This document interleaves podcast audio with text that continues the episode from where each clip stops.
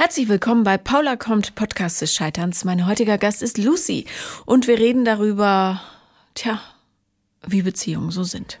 Viel Spaß!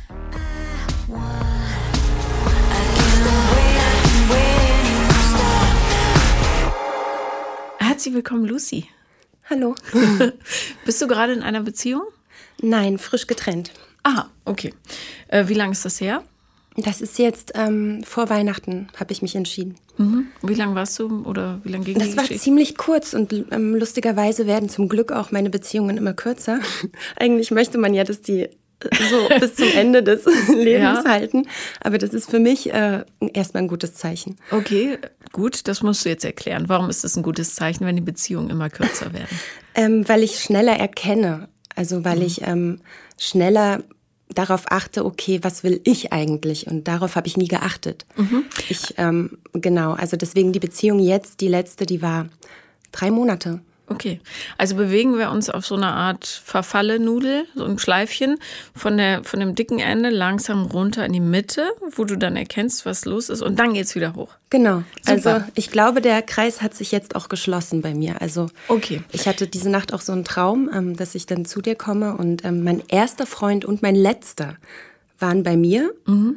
Und die sind, also der letzte ist dann mit dem Fahrrad die ganze Zeit so stalkingmäßig irgendwie hinter mir her. Es passt auch zu ihm.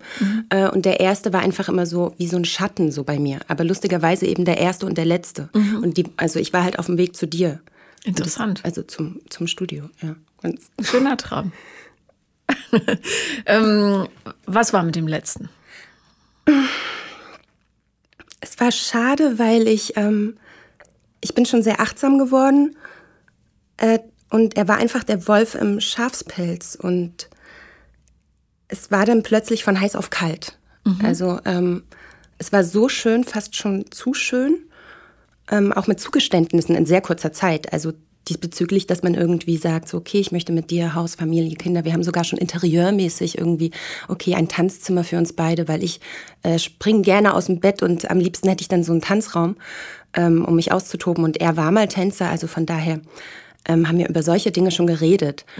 Und dann aber eben ähm, Knall auf Fall ging es dann in so eine Nummer, dass er das Vertrauen in mir nicht ähm, hatte.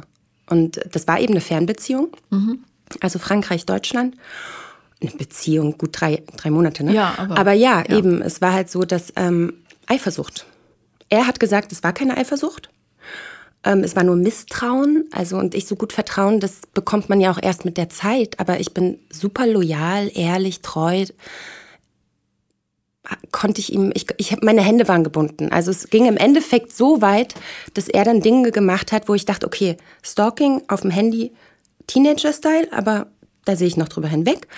Dass er gewollt hat, dass ich ähm, durch die Wohnung ähm, gehe mit, also wir haben äh, geskypt und dann sozusagen ihm zeige, dass niemand anderes in den Zimmern ist. Ich habe es gemacht sogar, aber ich musste dabei lachen, weil es so absurd war, weil er wollte final noch, dass ich auch das Bad ihm noch zeige. Also so, so schlimm. Ja. Okay. Und dann im Endeffekt war es auch der beste Freund, ähm, der so bei ihm auf dem Kika war. Und äh, dann war wie so eine schlechte Filmszene. Also er meinte irgendwie was mit Transparenz. Wir hatten gechattet. Und äh, ich meinte, ja, was meinst du mit transparent? Also ich bin wirklich super ehrlich. Ich sage immer, was ich denke. Ähm, ich habe auch nichts zu ver verstecken gehabt. Aber er meinte eben Transparenz. Und ich so, du, ich verstehe wirklich nicht, was du da schreibst. Ruf mich doch einfach an. Ich backe Plätzchen. Also es war ja kurz vor Weihnachten. Mir ist langweilig sowieso, also ich bin alleine, ruf mich an. Und just in dem Moment hat mein bester Kumpel angerufen und meinte, du, ähm, ich kann den Zug nicht bekommen, äh, da wo er nach Hause musste und äh, Schienenersatzverkehr kann ich bei dir übernachten. Ich muss morgen früh wieder auf, auf die Arbeit. Und ich so, ja klar, natürlich, meine Tür steht offen. Und als ähm, er bei mir angekommen ist, hat just in dem Moment eben ähm, Der genau der angerufen. angerufen und ähm, ich konnte so gar nicht rangehen. Also zuerst, weil ich wirklich so dieses Gefühl hatte, okay, warte, wie handle ich das jetzt? Ja, ja. Und dann habe ich kurz danach ihn angerufen und meinte, du, ähm, äh, ja, wäre schön, aber ich kann jetzt eben gerade nicht, weil ähm, mein, äh, ja, also weil jemand gekommen ist, ich konnte noch nicht mal den Namen sagen. Ja. Und er meinte, ja, wer denn? Und ich so, ja, halt eben mein bester Kumpel. Und Ja. dann ist er durchgedreht. Und das war dann noch die andere Seite. Seitdem, er hatte mich dann direkt geblockt. also wo ich dachte, okay, äh, wie alt sind wir? Oder also ich ja. habe sowas noch nie gemacht, außer vielleicht einmal bei einem Mann, wo ich wirklich dachte, okay, das war ein Arschloch. Und ähm, ja, und dann äh, ging es dann richtig mit so einer Cholerik und Impulsivität weiter. Also wo ich dachte, okay, ähm, das, das könnte ich mir auch nicht antun die nächsten Jahre. Nee, also. Also ähm, zwei, zwei Faktoren, wo ich dann zum Glück auch schnell geschaltet habe. Und dann habe ich den Flug kurz vorher ähm, abgesagt oder bin einfach nicht geflogen und ähm, habe gemerkt, dass äh, das, das wäre eine Art Kontroll, Kontrolle gewesen, die ich auch so nicht äh, leben kann. Also und hast du ihm denn dann gesagt, dass für dich die Beziehung zu Ende ist? Ich, ich, also nach diesem Eklat, nenne ich, obwohl da ja nichts war, also ich kann ja X oder Y zu mir nach Hause einladen. Ja, ja, naja, gut, aber danach war insofern ein Eklat, als dass er im Grunde verlangt hat, dass du niemanden triffst, außer ihm. Er wollte ja nicht, dass du Kontakte hast zu anderen männlichen Menschen. Genau, also er hatte auch mal einmal in dem Chat geschrieben, naja, du weißt ja, was ich meine mit Männern. Und ich so, ja gut, dann sprichst du ja für dich selber, dass ich dir ja auch nicht vertrauen kann, wenn du mit Frauen. Also, weil ich persönlich habe lange gearbeitet an männlichen Freundschaften. Und zum Glück habe ich es irgendwie doch noch geschafft, Männer in mein Leben zu lassen, wo ich sagen kann, das ist nur eine Freundschaft. Und er hat daran partout, nicht geglaubt. Hm. Und deswegen ähm, habe ich da sehr da, dafür gekämpft. Und ähm, er meinte aber eben, ja, ja, also Männer hin oder her, ich kann es nicht erdulden. Und äh, genau, diesbezüglich habe ich dann, das ging vielleicht noch so ein, zwei Wochen. Äh, und dann habe ich klar den Schlussstrich gezogen, also mhm. die Trennung. Es ging dann genau kurz vor Weihnachten, also der 21. war mein Flug. Und kurz vor dem Flug habe ich dann äh, entschieden. Aber ich war richtig ausgesaugt. Also wirklich so mit, boah, ich war leer. Also. Wann fing das denn an, dass er dir, äh, also dass er diese Transparenz verlangt hat, auch in Sachen äh, Kurznachrichten oder was weiß das ich? War vielleicht so nach anderthalb Monaten. Also wir hatten ja uns kennengelernt in Frankreich, dann bin ich dann dort nochmal hingefahren, explizit für ihn. Dann ist er mitgekommen zu einer Freundin zu Besuch mm, nach Sizilien und dann sind wir zusammen nach ähm, Berlin. Mhm. Und äh, dann ist er in die Schweiz zu seiner Familie. Okay. Und dann fing es an. Also sozusagen nach anderthalb Monaten, nach er, nachdem er mich dann sozusagen verlassen ja. hat in Berlin. Ähm, äh, kurze Frage, warum hast du dann nicht nach anderthalb Monaten schon gesagt, du, das wird, glaube ich, nichts mit uns? Was ja eigentlich, also das, wie es geendet ist, war jetzt keine Überraschung. Ja. Naja. Ja, nur Interesse halber. Also, was ist in deinem Kopf vorgegangen in diesen anderthalb Monaten, die zwischen Erstkontrolle und Schlussmachen lagen?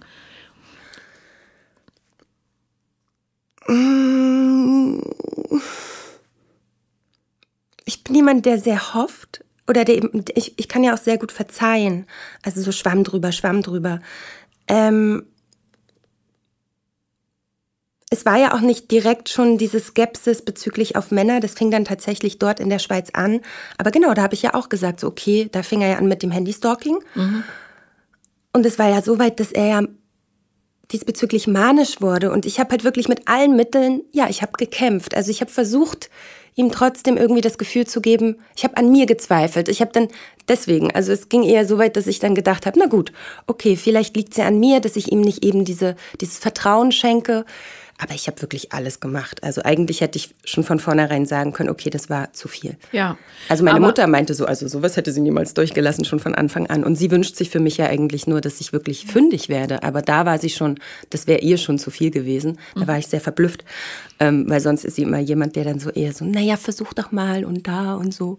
Also ja, ähm, ich glaube, das wäre sehr, sehr vielen Leuten wahrscheinlich zu viel gewesen. Aber es ist ein gutes Zeichen, ähm, dass du dann nach drei Monaten gesagt hast, das ist nichts für dich, weil es gibt Menschen, die machen das dann Jahre mit. Eben. Ähm, als wir kurz äh, vor der Aufnahme gesprochen haben, konnte ich heraushören, dass ähm, der Typ aber nicht derjenige ist, der dich in Wahrheit am meisten bewegt oder verletzt hat, sondern das scheint der Typ davor gewesen zu sein. Genau. Willst du darüber mal erzählen? Wie lange warst du mit dem zusammen oder wie ähm, lange ging diese Liaison? Ich würde sagen, halbes Jahr. Mhm. Und ähm, warte, ich trinke kurz was. ja. Ähm, mhm. Wenn, wenn, äh, also wenn einen etwas so sehr verletzt, wie ich glaube, dass es passiert ist, dann ähm, ja, scheint der ja eher das Grundthema anzuklingen als der jetzt. Also verletzt, es ist witzig, weil tatsächlich war ich danach einfach nur, also nach der Trennung, wo ich mich dann getrennt habe, mhm. war ich dann einfach nur ähm, abgeklärt, entschieden, aber ich habe tatsächlich nicht geweint. Und witzigerweise mit dem jetzt, wo ich jetzt frisch getrennt bin, äh, hatte ich während eines Abends, wo wir was getrunken hatten, habe ich ähm, plötzlich angefangen zu weinen. Also richtig so. Mhm. Und er dachte, oh Gott, die ist noch nicht über den Typen hinweg. Ich war komplett über den hinweg. Ja. Aber ich habe gemerkt, wie verletzt ich wurde oder wie verletzt ich war. Und genau, jetzt um den, zu dem Typen zu kommen.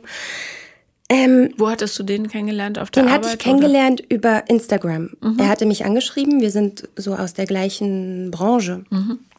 Und ich dachte so, okay, ähm, ich schreibe einfach mal zurück. Man könnte ja einfach von, na, nicht von Nutzen, aber ist sozusagen ist gut, gleiches Kontakte Klientel. Ja, ja. Genau. Und dann bin ich darauf eingestiegen, dass wir ähm, uns getroffen haben bei so einem Event. Und ähm, das war wie so eine Art Grillparty, so nachmittags. Und mein erstes Gefühl war wirklich, ähm, was ist denn das für ein aufgeblasener Lackaffe? Mhm. Also ein Gockel. So, jemand, der sich irgendwie äh, präsentieren muss. Und auch wie er mit mir geredet hat, das war nicht so natürlich, es war nicht so ähm, ehrlich, pur, wollte einfach. sich verkaufen. Er wollte sich verkaufen, er wollte sich präsentieren. Er hatte dann auch so Dinge abgelassen wie, naja, wenn wir dann später zusammenleben, dann ähm, könntest du ja eins deiner Bilder, ich hatte früher mal Malerei studiert, ähm, dann irgendwie so ähm, ja, dann in unserem Haus dann halt irgendwie aufhängen in der Küche. Also so dieses, auch so dieses Anbahnen von, wir ja, könnten ja, ja. mal ein Pärchen werden. Und im Endeffekt, ähm, ja, hat es, glaube ich, drei Anläufe gebraucht, bis ich ihn dann an mich rangelassen habe. Mhm. Und dann hat er mir ähm, was von sich geschickt, also einen Film. Und dann war ich irgendwie schon gefesselt und dann war es auch schon um mich geschehen. Mhm. Weil ich irgendwie in meiner Traumwelt dann gedacht habe, ach Mensch, das wäre ein, einfach ähm, beruflich ein gutes Match. Mhm. So. Ähm, meinten auch Freunde von mir so, ah, ihr seid so irgendwie zwei Typen, so Charakter, könnte gut passen. So ein, so ein Arbeitsteam. Und dann war es irgendwie innerlich emotional um mich geschehen. Und es war aber schon von Anfang an das Problem, dass er, ähm, ah Gott, dass er dieses, ähm, dieses Pisacken hatte. Also er war sehr Pisack oder er war auch nicht immer zur Verfügung. Er, er war nicht immer da. Und im Endeffekt habe ich dann rausgefunden, dass er äh, einfach komplett gestört, beziehungsgestört und narzisstisch krank war. Und das habe ich nur rausgefunden, weil ich selber noch nie oder noch nicht bewusst mit solchen Menschen zu tun hatte, wo ich das hätte erkennen können sondern ein Bekannter von ihm, den wir besucht hatten oder den wir getroffen haben in einer Bar, hat mir durch die Blume eine Nachricht geschickt von so äh, narzisstischen Videos, so mhm. auf YouTube. Und ich so, hä, was meint er damit? Aber er hat nichts dazu geschrieben. Und dann war ich in Paris, habe eine Freundin besucht und ich war komplett leer. Ich wusste nicht mit mir wohin, weil er hatte, also der Ex-Freund mhm. eben, der hatte sich plötzlich so von heute auf morgen zurückgezogen ich weiß nicht warum. Ich hatte dann ihn kontaktiert und das ging so über eine Woche. Und dann bin ich halt einfach nach Paris geflogen, weil ich dachte, okay, ich brauche ein bisschen puh, Durchatmen, Klarheit.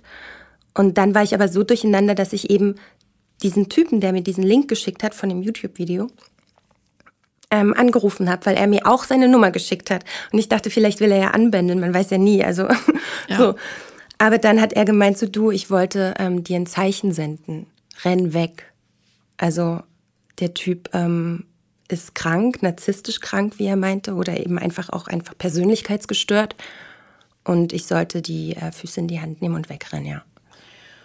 Was meinst du mit, er hat dich gepiesackt? Wie sah das aus? Er war fies. Er war ein Ekel. Also er war wirklich ekelhaft. Er war auch so in seiner, in seiner Wulstigkeit, oder wie sagt man das so, wenn man sich so brüstet, war er innen drin diese Seite hat er ja dann auch gezeigt, so ganz klein und ganz so ganz schwach und war auch immer so sehr so plötzlich hat er irgendwie so Dinge rumgeworfen. Er war so ein Ekelpaket. Und da hat er dich äh, also deine Persönlichkeit angegriffen Ja, was du also gemacht hast? viele Sachen. Zum Beispiel hatte ich ähm, eine Zusage bekommen für einen Job und er hat dann, wir waren im Auto und ich habe mich sehr gefreut, weil ich die Zusage bekommen habe und er so dann, naja, jetzt bist du irgendwie, äh, äh, ja jetzt, äh, also wie hat er das gesagt?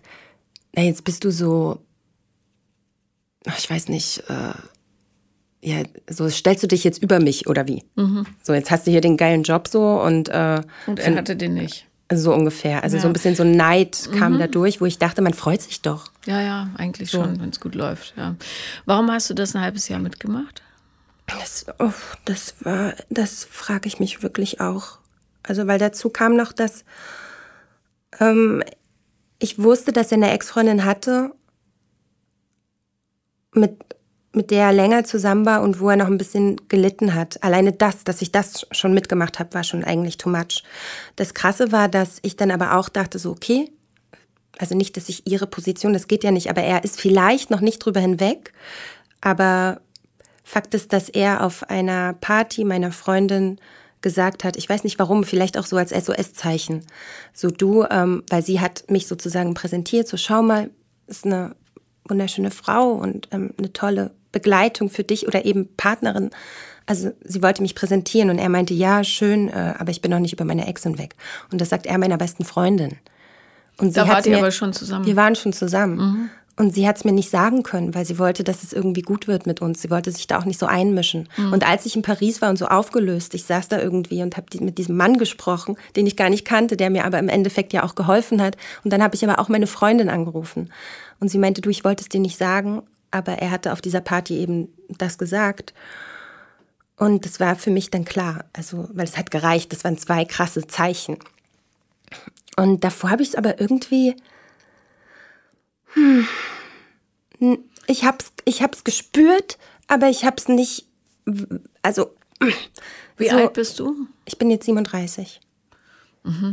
Ähm, also ist das äh, ja ein Selbstwertthema, ganz klar. Aber ähm, wenn du sagst, wir befinden uns jetzt quasi kurz vor dem Wendepunkt, also die nächste Beziehung müsste dann rein rechnerisch null Monate dauern. Ja, also ich habe auch wegen der Liebe eine Therapie angefangen. sehr gut, sehr Ähm, gut.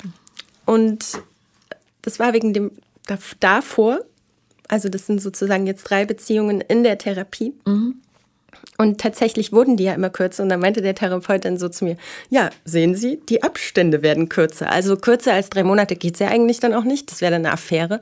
Bin aber komischerweise auch nicht der Typ für sowas. Also entweder eine Beziehung, auch wenn ich mal einen Nightstand hatte, ich bin direkt immer in eine Beziehung geschlittert. Also, weil es tut mir nicht gut. Ich merke so, dieses One-Night-Stand, ich habe da auch nichts von. Ja. Also auch rein sexuell. Deswegen, ähm, genau, äh, fing es mit der Therapie an wegen einem Mann, der war weitaus älter als ich, hatte schon zwei Kinder, oh, die mir bis heute noch schreiben. Und ähm, ich habe mich in die Umstände verliebt. zusammen? Ein Jahr. Und wie alt sind die Kinder jetzt? Die müssten jetzt also, das Mädel ist ein Teenager und der Junge ist so 13. Na, sie müsste dann jetzt 16 sein, so Mhm. ungefähr. Ich kann dir nur raten, äh, schreib denen zurück und bleib mit denen in Kontakt, weil Also- Stiefeltern, auch wenn sie nur kurz da sind, sind manchmal ähm, super, super überlebenswichtig. Ich weiß das. Also ich bin so sowieso, ich bin sehr empathisch und sehr sensibel und ich spüre das schon. Und die Kinder waren einfach Zucker. Also ich habe lieber mit denen Zeit verbracht als mit ihm im Nachhinein.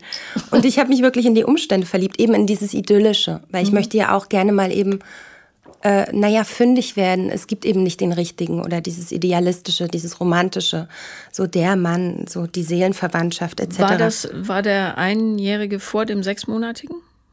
Ja, also deswegen habe ich die Therapie ist angefangen, ja, wegen du dem einen wirklich Jahr. elegant, du Ja. Mhm. halbierst es wirklich immer. Ja, sehr gut. So Also eine schöne irgendwie, aber- Lernkurve. Aber ich dachte zu dem Therapeuten, okay, das war's. Also, weil sonst tatsächlich, er hat mir einige Dinge mitgegeben. Also, ähm, ich habe auch eben deswegen schon sehr viel erkannt. Ich habe auch dann auch so eine Typenaufstellung gemacht. Also, weil ich habe dann gehört von Familienaufstellung. Und das hat mir auch sehr viel gebracht. Und da ging es genau, was du gesagt hast, um den Selbstwert. und ich liebe mich. Also ich habe, dachte ich, hohen Selbstwert, aber ich habe gemerkt, dass ich die Wahl der Männer, also dass ich einfach, ähm, mein Herz ist so groß, dass ich einfach so direkt immer 100 Prozent ins Wasser springe und nicht darauf achte, passt es eigentlich zu mir, sondern mich auch oft in den Finger wickeln lasse und es einfach zu schnell verschenke. Und also ich habe auf jeden Fall die Schnauze voll, was das betrifft. Deswegen acker ich ja auch darin und habe diese Therapie angefangen. Ja, was gut ist. Aber dieses äh, Helfersyndrom oder dieses Ich muss unbedingt ähm, den anderen retten, ja, damit rette ich auch mich so ein bisschen unterschwellig. Ähm, das zeigt eben auch immer, dass man dann nicht so äh, oder vielleicht dieses Thema Selbstwertgefühl schon angerissen hat, aber noch nicht im Grunde ein eigenes Limit gesetzt hat, was die Behandlung durch andere betrifft. Also ein Standard, der nicht unterschritten werden darf. Und die ganz große Kunst des Lebens ist natürlich dann nur noch Menschen reinzulassen, die auf diesem Standard oder darüber sind. Genau. Und wenn man die ganze Zeit versucht, irgendwelche ja offensichtlich sagen wir es mal, in Entwicklung befindlichen Menschen äh, zu retten, dann, ähm, ja, also ich bin froh, dass du die Therapie angefangen hast, weil und rate das wirklich jedem. Also Therapie bei guten Therapeuten ist einfach Gold wert. Das ist das best investierteste Geld eures Lebens und tolle Zeit. Ja. Entschuldige, keep going. Ähm, warte, ich hatte gerade auch was. Die Aufstellung. Ja, genau. Also es ging darum, dass ich dann ähm, eben genau das auf Augenhöhe. Ich mhm. hatte immer Baustellen, Männer. Also, und ich habe niemanden an mich rangelassen, der irgendwie tatsächlich eben auf Augenhöhe oder höher war. Also, ein Freund von mir hat mal gesagt, ähm, also die Klasse, also es ist auch so blöd es klingt, aber ähm, du hast immer Männer genommen, die, äh, wie sagt man, also die Nase oben auf dem äh, oben am Hinterkopf haben und äh, das Bein kommt sozusagen als Ohr raus. Also er meinte, da waren immer Handicap-Männer dabei. Mhm. Also ähm, eben Baustellen, wo du hättest helfen sollen. Und genau das, was du meintest mit diesem Helfersyndrom, Mutter-Theresa-Syndrom, ich habe das nie gewollt. Und aber immer wieder bin ich da reingeschlittert, mhm. Weil ich bin, ich kann Nein sagen. Also ich brauche das auch nicht für meine, für meine Beglückung, irgendwie Typen zu helfen. Ich habe zum Beispiel noch nie Unterstützung bekommen von, von einem Mann. Ich, auch weil ich vielleicht eben so, die, das ist kein Stolz, einfach weil ich doch gerne gebe, ohne was zu zurück, zurück zu verlangen. Ja, aber, aber jeder Beziehung, die man eingeht, egal ob man jetzt Helfer ist oder auf Augenhöhe oder äh, Gönner oder Rezipient, ähm, gibt es immer Gewinn und Verlust. Aber äh, es ist gerade in solchen Situationen total wichtig zu gucken, was für dich in solchen Konstellationen, wo du gibst, der Gewinn ist. Also was gewinnst du daraus? Genau, was bekomme ich aus einer Beziehung? Also, oder beziehungsweise aus einer Liebe oder aus einer. Nee, was bekommst du aus dem System, in dem du, in das du dich da begibst? Also indem du quasi jemanden, der Hilfe braucht, wie so ein Küken, das aus dem Nest gefallen ist, indem du den versuchst, groß zu peppeln. Klappt ja. natürlich nicht, weil die sterben immer vor sich hin, weil die vielleicht gar nicht lebensfähig sind, also jetzt im übertragenen Sinne. Ähm, und dein Gewinn könnte zum Beispiel sein, dass dein Selbstwertgefühl, was vielleicht nicht so groß ist, wie du dir erhoffst, einen Push bekommt, also oder einen Boost, ähm, weil du was Gutes tust und dir sagen kannst, ich habe ein großes Herz, ich schau mal, wie sensibel ich bin, äh, guck mal, wie empathisch ich bin. Ähm, es könnte auch sein, dass du vielleicht Angst hast, durch jemanden, der, wie du sagst, auf Augenhöhe ist, entdeckt zu werden, dass der sehen könnte, dass du vielleicht gar nicht perfekt bist oder so. Das passiert ja alles auf so einer unterbewussten Ebene. Aber es gibt immer aus so Konstellationen gibt es Gewinne und Verluste und man darf nicht nur die Verluste angucken, sondern auch das, was, was ziehst du für dich daraus aus solchen mhm. Beziehungen, dann kannst du es nämlich noch besser auflösen. Ja. Das müssen wir nicht jetzt klären, aber nur, dass du, wenn du so darüber nachdenkst, nochmal grübelst, ob da, was, was, was waren für dich die Bonuspunkte, die es gibt, wenn du dich mit solchen kaputten Typen einlässt? Also, schwierig, weil ich wüsste jetzt tatsächlich nicht direkt äh, anzudocken und zu sagen, okay, da war das oder das. Weil ich habe ja nichts bekommen eigentlich. Mhm, nee. Aber ähm, im Unterbewussten eben häufig schon. Ja. Sonst würde man diese Deals nicht immer eingehen. Also es kann auch sein, dass die ähm, alte Glaubenssätze befriedigen, wie guck mal, ich äh, es gibt nur kaputte Männer oder guck mal, ich krieg nur kaputte Männer oder ich habe es eigentlich nicht anders verdient. Was weiß ich, das sind Sachen, die einem wirklich gar nicht so klar sind, die dir aber ja jetzt klar werden, wo du unten an der Schleife angekommen bist. Ähm, es hilft bloß total, das aufzulösen dann, ja. wenn man weiß, ah, hm, hm, hm guck mal. Na, tatsächlich, ah. ähm, also bei der Aufstellung mit den Typen mhm. äh, habe ich das Wort Freak benutzt. Und ähm, er meinte dann, ähm, nimm das mal zu dir. Und ich so, wow, wow, wow, nein, das mache ich auf jeden Fall nicht. Und er so, doch, aber du hast, das ist das mit dem Wert. Also du hast ähm, eine Freakigkeit in dir und du lässt sie gar nicht zu. Deswegen hast du vielleicht im Außen diese Freaks, die aber negativ abgestempelt, weil mhm. ich bin ähm, also für mich ganz gut. Es ist jetzt nicht dieses negative Freaky sein, sondern einfach vielleicht auch eine Art. Mh, ich habe oft versucht, auch beruflich mich anzupassen oder irgendwo ähm, in diese Schiene reinzupassen. Und ähm, anstatt mir treu zu bleiben oder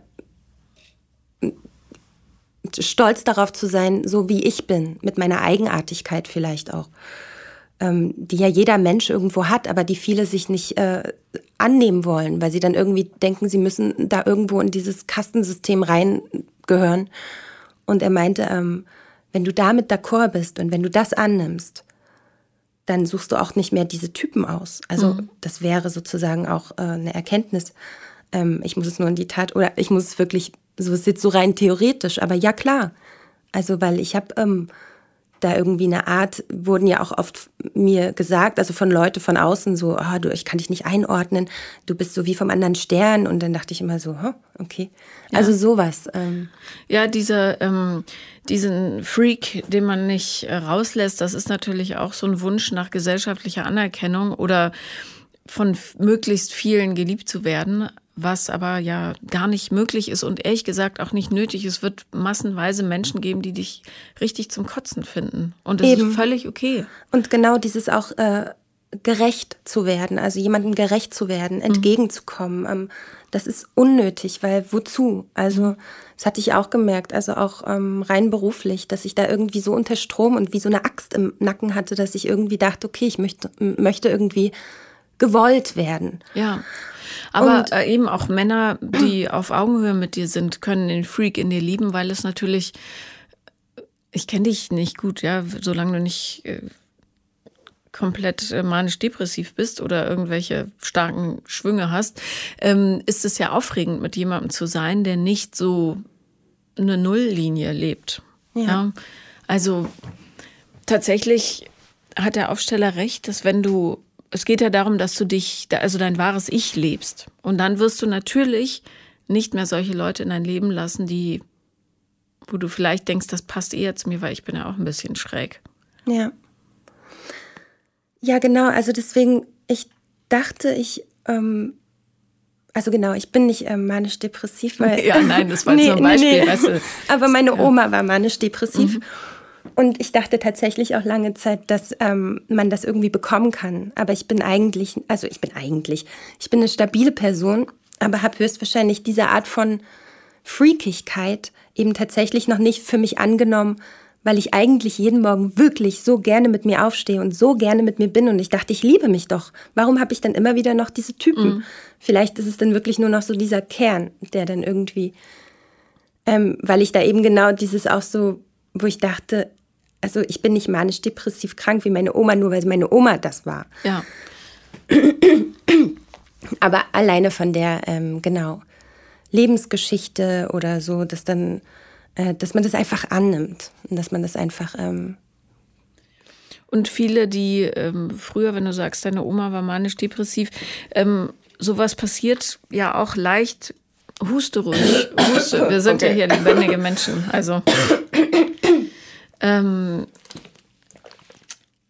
also, so, ja, man sagt, das deutsche Wort ist so hässlich, also Geisteskrankheiten, also Krankheiten der Seele, passieren ja auch häufig, wenn jemand eben nicht in der, in der Lage ist, sich selbst anzunehmen oder das Umfeld einen so versucht, in eine Form zu pressen, wie es ja in ein paar Generationen zuvor immer war, ähm, dass die Seele quasi ausbricht und dann äh, aus dem Lot gerät, weil sie nicht sein darf. So, ja. Mhm. Ähm, und häufig sind das ja auch eben sehr hochsensible Menschen, die dann einfach keine, keine Leitung finden für das, was so in ihnen vorgeht, weil die Gesprächskultur ja auch früher noch schlimmer war als heute. Ähm, ich glaube, man muss, oder also ich ahne, dass man davor nicht so große Angst haben muss, gerade wenn es eine familiäre Disposition gibt. Solange du, und insofern passt das Bild tatsächlich sehr, sehr gut mit dem Freak, ähm, solange du den Freak leben lässt und nicht versuchst, ihn zu killen. Ja, genau. viele machen, weil ähm, dieses, gerade wenn man Künstler ist, ist es wahnsinnig erschöpfend, diese Jagd nach Anerkennung gesünder ist es dann, die Anerkennung tatsächlich dort zu finden, also oder in einem, in einem, äh, in einem Publikum quasi, das Leben betreffend, ähm, das versteht, weißt du? Und deine Suche danach macht natürlich dann total Sinn, dass du dir solche Leute gesucht hast, die nicht im Lot waren und selber strugglen. Nur es hilft dir nicht, deinen eigenen Freak liebevoll zu betrachten. Also du brauchst jemanden, der sagt, hier darfst du, hier bist du Mensch, hier darfst du sein. Ja? Genau. Ja. Ja, auch dieses eben dieses Anpassen oder dieses ähm, sich akzeptieren, weil ich habe eigentlich auch zum Glück jetzt oder in den letzten Beziehungen keine Angst mehr davor gehabt, zu zu sein. Im Gegenteil, ich möchte mich zeigen. Also äh, mit allen Ecken, Kanten. Natürlich hat äh, jeder Mensch irgendwo diese Sachen an sich, wo man vielleicht denken könnte, oh Gott, das könnte er nicht mögen. Aber damit bin ich d'accord. Ich möchte nur genau das zeigen, weil sonst brauche ich da nicht irgendwie, weil ich hatte mal eine Beziehung, oh Gott, ich war sehr spät verknallt. Also mhm. richtig so verballert. Also so mit allen Schikanen eben. Ich hatte alles abbekommen innerhalb von einem Jahr. Das äh, alles, was man bekommen kann, wenn man verknallt ist. Davor war ich in zwei Beziehungen, die waren sehr solide, also im Gefühls, in meiner Gefühlswelt. Aber dann irgendwie, das war der dritte. Und dann bin ich sozusagen so explodiert. Mhm. Also von, von, von dem, was ich irgendwie dachte, was ich nicht wirklich habe. Also ich habe so viel Liebe in mir gehabt plötzlich und er hat so alles abbekommen. Also ich konnte nicht mehr reden in der Gegenwart dieser Person. ich ähm, äh, war wirklich wie so ein kleines Mäuschen. Ich äh, habe mich versucht wirklich anzupassen, also auch seinen Hobbys etc., was ich sonst eigentlich auch nie gemacht habe. Ähm, ich habe äh, meine Freunde na, nicht boykottiert, aber so, äh, ich war nicht mehr normal in der Gegenwart auch meiner Freunde. Die dachten so, wie redest du denn? Also so, wie, wie bist du denn drauf? Ich ähm, habe die Klappe nicht mehr aufbekommen. Also ich war wirklich einfach nur noch ein kleines graues Mäuschen, was irgendwie auf so einem Ecstasy-Trip war, gefühlt irgendwie so ein Jahr lang. Und es ging nicht weg. Und er hat sich deswegen auch von mir getrennt. Weil er meinte, ähm, und ich so, warte, warte, warte. Äh, weil ich hatte auch immer nur gesagt, ich bin verknallt. Und ich so, warte, ich liebe dich. Also so, als, als gehe ich jetzt eine Stufe weiter, weil ja. Stufe zwei wäre dann ja irgendwie somit erreicht, weil man sagt, ich liebe dich, ich bin nicht nur noch verknallt. Und ähm, es hat aber nicht geholfen. Und das war für mich aber auch eine große Erkenntnis, weil ich, ja. Was war da los in dir in diesem Jahr? Es war furchtbar. Es war das Schlimmste, was ich je erlebt habe. Ich dachte danach auch, ich möchte nie wieder verknallt sein. Ich möchte am liebsten ähm, die zehn Jahre dann überspringen und schon in so einer zehnjährigen Liebe sein, Beziehung. Aber du warst völlig berauscht, oder was? Ich war wie auf einem Trip. Also ich bin jetzt nicht überhaupt gar nicht drogenaffin, aber ich ähm, habe diesbezüglich wirklich dieses eine Jahr lang nicht diese Verknalltheit wegbekommen. Und da ist man ja auch äh, dementsprechend nicht normal. Also, ja, aber das ist ja eigentlich grundsätzlich nichts Schlechtes. Aber warst du dann, äh, war das für ihn einfach zu viel? Ja, er konnte es nicht handeln, aber er war auch nicht der richtige Mann. Ja. Er hätte mich auch handeln können, er hätte mich vielleicht nehmen können und sagen können, du, ich bin genauso verknallt wie, Was ja wie du. Wäre, ja. Aber hey, komm runter, so weißt du. Wer bist du? So komm, wir lernen uns einfach kennen. Und also er war nicht dafür in der Lage. Er war auch so ein Ego-Shooter-Typ. Aber ähm, das ist auch nicht, ähm, es hätte vielleicht klappen können mit einer anderen oder ich wäre in einem anderen Zustand gewesen. Aber ich also nee. Bei Aber ihm du, hat du, sich irgendwie. Du konntest gar nicht normal sein in der Zeit. Es war oder? furchtbar, wirklich. Ich konnte nicht normal äh, in seiner. Ich war super. Ich habe dann auch sogar die Chatverläufe vorher noch, um mich aufzuheizen innerlich bevor ich, also es war eine Fernbeziehung, und wenn ich dann im Bus saß äh, zu ihm, habe ich vorher noch den ganzen Chatverlauf gelesen, um mich nochmal so auf, ja innerlich nochmal so, oh, da ist das passiert und das. Und ich habe plötzlich auch so Symbole immer gesehen. Also so Sachen, die vielleicht irgendwie einfach nur, weiß ich nicht, der Schlüssel von ihm zu Hause passt auch in meiner Wohnung. Okay, Zeichen. Natürlich ist es ein schönes Zeichen. Oh, ist ja wirklich auch selten. Wow, aber, okay. Das habe ich ähm, noch nie gehört, aber muss ja so sein eigentlich. Ja, aber dass man das dann so über, überspitzt spitzt und darauf ja. auch schon münzt, dass wir definitiv Kinder, Familie heiraten. Also ich habe diesen Zustand, ähm, also auch wenn er dann geschrieben hat, ich bin wirklich so auf den Boden geknallt vor Freude und habe dann so gelegen und wie so ein Käfer dann so rumgewackelt vor Euphorie und Aufregung und aber mit ihm konnte ich in seiner Gegenwart war ich eben nicht ich selber. Mhm. Und ich war nicht entspannt, ich war nicht losgelöst, ich war nicht ich. Und ich hätte ihm so gerne auch meine witzige Seite gezeigt, weil ich habe sehr viel Humor eigentlich oder beziehungsweise auch meine ernste, meine schroffe, meine harte, taffe Seite. Und ähm, nee, ich konnte nur dieses kleine, süße Mädchen sein, neben ihm und das war's. Da kann das man nicht ihn den Mund ja dann aufmacht. auch verstehen, dass er da keine Lust mehr drauf hat. Nee, klar. Also, ja. Hast du ihn mal gesprochen danach? ich habe ihm ein, äh, vier Tage dann später, habe ich ein einfach nur so runtergeschrieben. Das hat mir krass geholfen und mhm. das habe ich ihm dann gegeben, ja. Also er wollte da noch mal mit mir zusammen sein. Also er kam dann auf mich zu. Ich meinte aber, ich pff, weiß gerade nicht, ich habe sehr viel zu verdauen.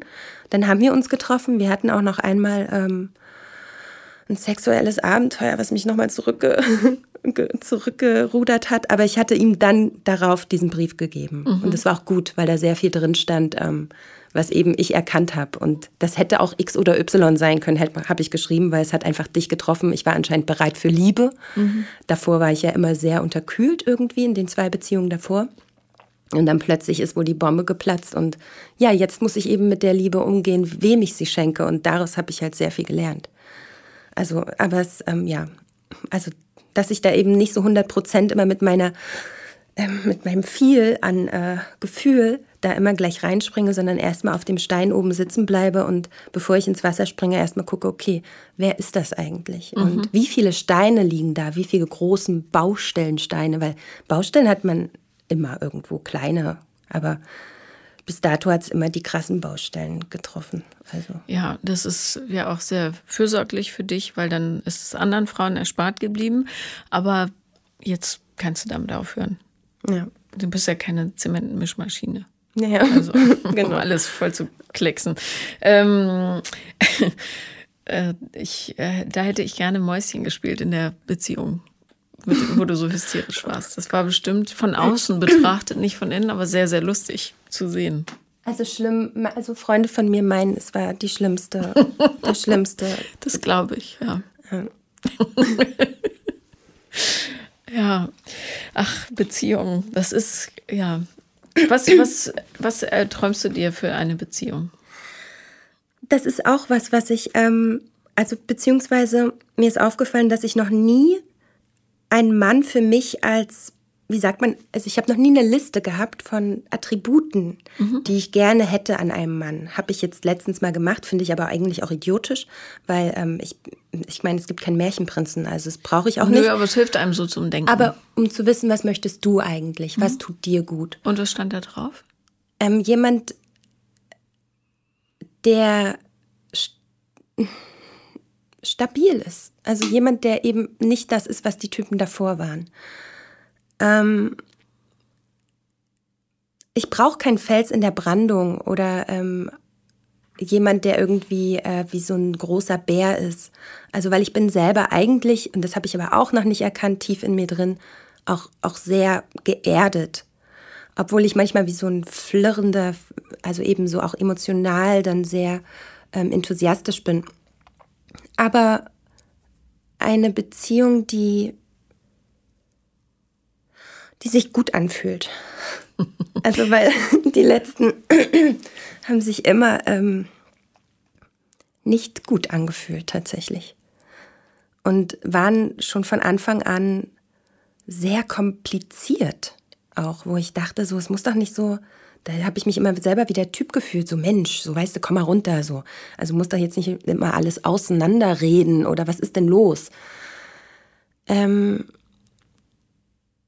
eine Liebe, die hält auch. Also etwas. Ähm du bist sehr anspruchslos, auf jeden Fall. ist, also vielleicht auch ja mal einen Mann, der Geld hat. Das wäre auch schön, weil ich habe immer äh, Männer auch gewählt. Also wenigstens auf meinem Level. Mhm. Ähm, nein, auch drüber. Geht auch, genau. ähm, ja, also das sind aber schon Sachen, die mir jetzt erstmal auch reichen. Mhm. Aber also ähm, das, das, was du jetzt genannt hast, ist wirklich nicht mehr als das absolute Minimum, was gegeben sein muss. Also jemand, der nicht völlig neurotisch ist oder psychopathisch ähm, und wünschenswerterweise jemand, der das gerne lange mit dir probiert. Ja, aber vielleicht ähm, hast du ein Gefühl dafür entwickelt, was für ein Mensch denn gut zu dir passen würde, charakterlich weil nicht jeder passt. Also das ist, ich bin zum Beispiel ähm, jemand durch meine Kindheit bedingt, habe ich gerne die Kontrolle über Sachen, weil dann weiß ich, es kann nicht zerbrechen. Ja, ich mhm. muss es regeln, dann geht es nicht kaputt. So. Ist natürlich auch ein Irrglaube, aber darum wäre für mich eigentlich ein Partner ideal, der da Kontra gibt. Mhm. Ja, hatte ich aber auch nie. Ich habe immer nur äh, Partner gehabt, die sich dem ergeben haben, kampflos, was mir aber eigentlich gar nicht so gut tut. Hm. Gibt es da irgendwas, was. Äh, ja, also auf jeden Fall ähm, ein Mann, der Parole bieten kann. Also auch wenn ich jetzt so ein bisschen ähm, zart und empfindlich klinge, ich bin eigentlich äh, also ich bin schon ähm, so ein, so ein Holzfällerkandidat. Mhm. Also, also nicht grob, sondern ich bin so jemand, der so anpackt und der eben auch, ähm, also ich bin, ich sag, was ich denke. Mhm. So, und ich hatte oft auch manchmal Typen, die dann so unterwürfig waren. Oder so, oh, also jemand, der einfach sein Ding auch gerne durchzieht, zum Beispiel auch beruflich. Also der irgendwie lebt, der, der seine Sachen auch liebt und sich nicht aufgibt. Sowas hatte ich auch schon. Also Männer, die sich für mich aufgegeben haben. Genauso wie ich das ja auch schon gemacht habe. Und ähm, ja, jemand, der in der Mitte steht, das ist charakterlich jetzt aber auch nicht so eine Eigenschaft, ne? Mhm. Naja, jemand, der über den Ding steht, also der, der entspannt ist, ruhig, der mich in meiner manchmal Flirrigkeit dann noch erden kann. Also jemand, der solide ist und im Leben steht. Ja, dann würde ich, äh, wenn ich dir einen Tipp geben darf, auf gar keinen Fall niemals wieder jemanden aus deiner Branche nehmen. Habe ich mir so komischerweise intuitiv habe ich immer gedacht, ähm, das, das möchte ich nicht. Also hatte mich aber auch nie interessiert, diese Art von Typen. Mhm. Hast du ja dann doch gemacht. Ja, komischerweise, ne? Mhm. Ja. Mhm. Vielleicht, äh, also oder manchmal denkt man ja, dass gleich und gleich sich gern gesellt. Äh, war jetzt nicht so schön gesagt, wie es normalerweise gereimt ist. Ähm, aber äh, und tatsächlich gibt es Studien, die sagen, Beziehungen halten länger, wenn die beiden aus dem gleichen sozialen Milieu kommen, was logisch ist. Äh, aber bei den Berufen würde ich immer dazu raten, oder nicht immer, aber eher dazu raten, jemanden zu nehmen, der Verständnis für den Beruf des anderen hat, aber nicht damit in Konkurrenz tritt. Weil das führt gerade bei Kreativen ganz oft zu so unheimlich blöden Situationen. Ja. Und wenn man so ein sehr künstlerischer Geist ist, hilft es tatsächlich, jemanden zu haben, der ähm, eher jetzt nicht unbedingt ein Ingenieur, die sind vielleicht ein bisschen zu sehr geerdet, aber ähm, der eher ja, sowas macht mit Bodenhaftung, dann eher vielleicht ein Arzt oder, oder was im medizinischen Lustig, Bereich. hat mir meine Mutter gesagt. Also sie meinte so ein Physiker oder so ein Arzt oder so ein Anwalt. Also so, ne? Physiker sind manchmal so ein bisschen stoffelig, ja, aber Anwälte, Ärzte, irgendwie sowas in der Richtung, die ja. halt so im Entfernten mit dem Sujet schon in Kontakt gekommen sind, aber nicht da in Konkurrenz gehen. Ja. Und auch selber da auf dem Feld nicht arbeiten einfach. Ja. Äh, ja, auf jeden Fall. Ich habe eh schon ähm, für mich auch entschieden, das Territorium zu wechseln. Also da, wo ich dann, wenn ich überhaupt wieder bereit bin, weil im Moment ist es alles noch so, dass ich noch vielleicht noch ein paar Wochen brauche. Ja, vielleicht. Ist ja noch nicht so lange her, also kurz vor Weihnachten. Ja. Aber ähm, genau, dass ich das Territorium gut auswähle. Also, oder einfach in dem Moment schaue, okay, warte, da kommt gerade wieder jemand, wickel, will mich um den Finger wickeln oder ist interessiert. Warte, warte, wo bin ich? Weil der letzte war zum Beispiel, ähm, ja, so eine Art von Partyatmosphäre mit Koks. Mhm. Und das ist gar nicht die Droge, die ich ähm, mag, weil es so eine Ego-Shooter-Arschloch-Droge ist. Macht kalt, unempathisch und ähm, ich hatte da schon mal so eine Geschichte und habe mir dann auch vorgenommen, nie wieder. Und lustigerweise war aber der letzte doch auch in so einer Art von Territorium, wo ich mich dann umgeben habe. Mhm. In Frankreich äh, auf einer Art Party. Und ja, trotz dessen habe ich gesagt, ah, okay, wird ja trotzdem vielleicht was. Also so. Obwohl ich schon direkt gemerkt habe, also ist auch nicht so das Ausschluss, wie sagt man, Ausschlusskriterium, gewesen, gar nicht. Also weil ich habe mich ja trotzdem darauf eingelassen. Aber das hätte eigentlich schon ein Warnzeichen sein können, weil ich das überhaupt nicht in mein Leben lassen möchte. Naja, und erwachsene so Leute, die sich noch mit Drogen vollstopfen, das ist. Ach. Das ist eigentlich was, wo man dann flüchtet, also irgendwas versucht ähm, zu eben kompensieren. Genau. Ja, also gerade ähm, solche Drogen wie Kokain oder Ecstasy oder Speed, das ist so. Also ich finde das ganz schwierig. Ja, und eben besonders in einem Alter, wo man denkt, so mein Gott, also ähm, als Teenie okay, aber er war auch schon über 30 und ähm, hatte auch so diese Fläschchen wie so eine Art Kunstausstellung äh, auf seiner ähm, Küchentheke. Was für Fläschchen? Na, diese Fläschchen, die man da kauft, also wo das Koks drin ist. Ach so, entschuldige, als ich das mal probiert habe in den 90ern, da gab es das in so kleinen Papierumschlägen. Ah. Fläschchen. Ja, so kleine Plastikdinger, die man dann so aufmacht. Und das Ach war so, wie so eine mhm. Art Kollektion. Ja, ja, ja. okay. Die so aussehen wie ein Zäpfchen, so, so, ein bisschen. Ja, ja genau. Ist, ja, und genau da, wenn man sowas sieht, sollte man sagen, ah, viel Spaß, au revoir, mon cher. Weil ähm, das, nee, also jemand, der Drogenkonsum als Hobby hat und überhaupt, ganz ehrlich, Leute, lasst die Finger von den Drogen, das ist Schwachsinn. Ja, stellt euch lieber dem ganzen Quatsch. Und ich sag nichts dagegen, wenn jemand mal auf einer Party so richtig explodieren muss. Aber wenn man das häufiger macht, dann ist das ein Problem. Ja.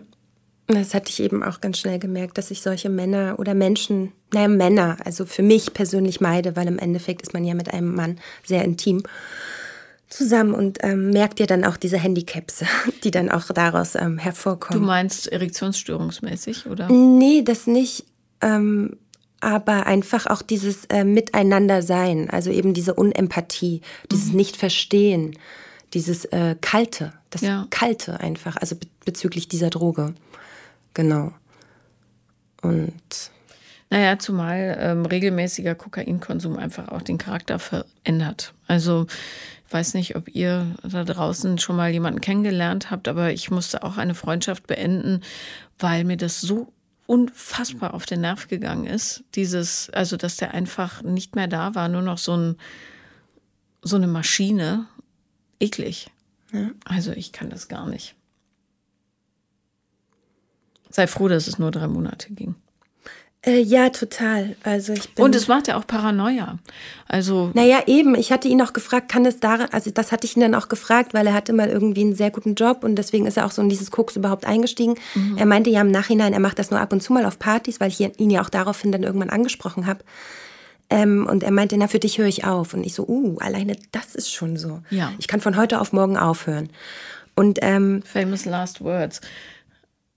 Ähm, ja, nee, also genau, ich bin äh, glücklich. Deswegen, also ähm, ich glaube, ähm, ja, der Kreis hat sich diesbezüglich hoffentlich geschlossen, weil Beziehungen können ja nicht noch kürzer sein. und ja. Und äh, meine Erkenntnis darüber, ähm, dass ich weiß, dass mein Wert, dass ich ihn anscheinend doch noch nicht wirklich erkannt habe und dass ich da noch ein bisschen ähm, noch was rausholen kann. Ja, aber also super. sehr viel. Dann also Wachstumspotenzial. Herrlich. Genau. Und äh, sieh doch die nächsten Geschichten. Ich meine, da wird dir sicher der ein oder andere Flirt über den Weg rennen. Obwohl sicher, man weiß ja nicht dieser Ja, Tage. nix. Aber falls mal einer kommt, nimm es doch einfach als Intuitionstraining. Wie fühle ich mich? Aha, so und so. Hm, ich rufe jetzt mal nicht an. Wie fühle ich mich dann? Das habe ich mir er lustigerweise genauso vorgenommen. Ach, also gut. ich habe jetzt nächste Woche dann irgendwie. Ich bin eigentlich noch nicht bereit, aber genau das habe ich mir vorgenommen, einfach mal zu fühlen, Mhm. einfach mal zu schauen, weil ich habe eine gute Intuition und also jeder Mensch hat das ja eigentlich, aber man vertraut eben so selten darauf oder achtet einfach darauf und ähm, deswegen dachte ich, teste ich das dann mal aus. So Finde ich sehr begrüßenswert. muss ja nicht wieder gleich in was reinschlittern, aber genau so. Ja. Und ich finde diese, also was dieses echt ätzende Jahr, was wir jetzt alle durchmachen, ja Gutes mit sich bringt, ist, dass man wirklich Zeit hat oder gezwungen wird sogar, mal einen Schritt zurückzutreten und sich echt in dieses Gefühl, was man dem Leben gegenüber hat, so reinfallen zu lassen. Und natürlich endet das häufig in so einer leicht depressiven Ecke. Aber auch die ist für was gut, weil man dann immer weiß, wie man sich nicht fühlen will Ja.